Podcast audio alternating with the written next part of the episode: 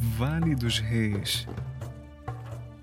Há aproximadamente 3.500 anos, os egípcios trocaram o modelo de enterro de seus faraós.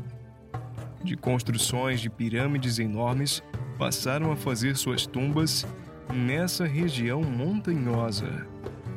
Hoje, estudado por historiadores e egiptólogos de todo o mundo.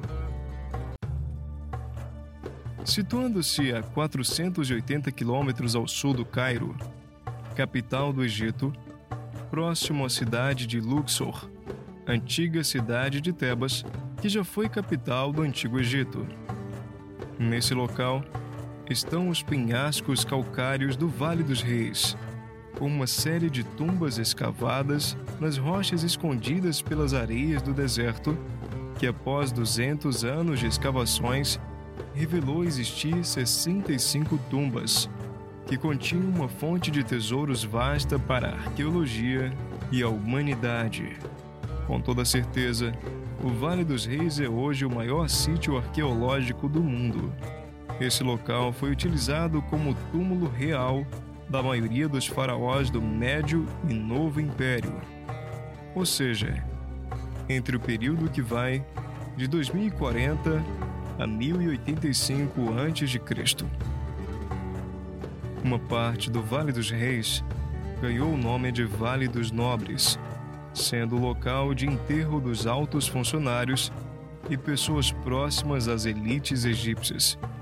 Nesse local, era comum que ladrões de tumbas desmantelassem os túmulos e despedaçassem os corpos das múmias em busca de joias e ornamentos de ouro, além de pedras preciosas.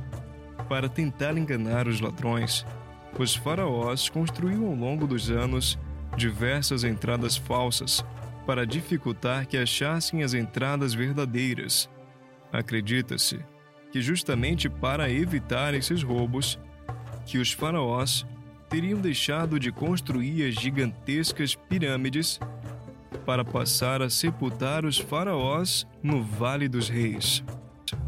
Os faraós construíam as pirâmides como local de adoração a seus nomes, para que não fossem esquecidos. E agora, com seus corpos sendo enterrados embaixo da terra ou dentro das rochas, necessitavam de um local de adoração. Assim, foi construído o Templo de Luxor, onde todos os faraós recebiam homenagens, tendo seus nomes e atos esculpidos nos chamados cartuchos, uma forma de serem lembrados, uma vez que acreditavam que o faraó precisava ser lembrado pelos vivos para poder seguir para a vida eterna. O faraó Amenhotep I, 1551 a.C. a 1524 a.C., foi o primeiro a construir o seu túmulo nesse local, modificando a tradição, e a partir dele, os seus sucessores passaram a fazer o mesmo. O primeiro túmulo a ser escavado foi o de Sete I, 137 metros montanha dentro que reinou por 11 anos e foi descoberto pelo explorador Giovanni Battista Belzoni em 1817. Contudo, o Vale dos Reis só veio a ser mais conhecido em 1922 com a descoberta do túmulo de Tutankhamon por Howard Carter, conforme já estudamos aqui no canal.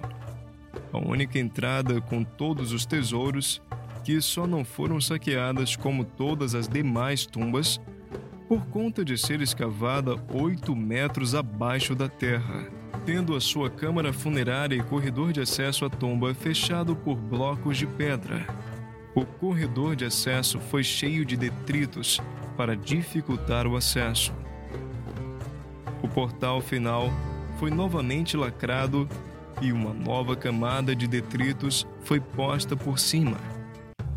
Para completar, enchentes ao longo de mais de dois mil anos trouxeram detritos das montanhas, que encobriram a tumba.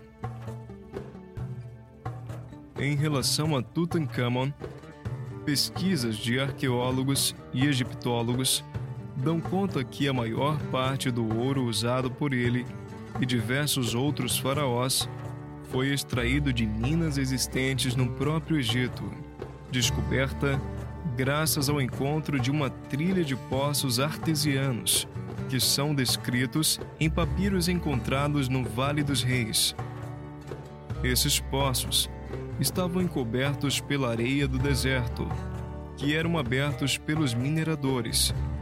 E segundo os estudos, os mineiros escavavam até 10 metros dentro das rochas retirando pedras de quartzo que continham ouro, com equipes de 20 pessoas que tiravam cada apenas uma colherada de ouro por semana. Escavações feitas no Vale dos Reis, junto da análise de alguns documentos, revelaram que 80 anos após a morte de Ramsés III, uma escriba de nome Tuteramon recebeu do próprio faraó egípcio do período uma ordem oficial que o nomeava chefe do Vale dos Reis.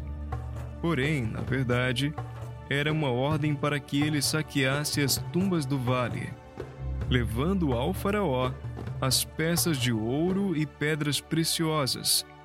Nesse período, acredita-se que essa foi a principal fonte de renda. Além do Vale dos Reis, há também outro grande cemitério conhecido como Kubet El Hayyan, onde foram encontradas cerca de 100 tumbas pertencentes a faraós mais antigos, anteriores à construção do Vale dos Reis.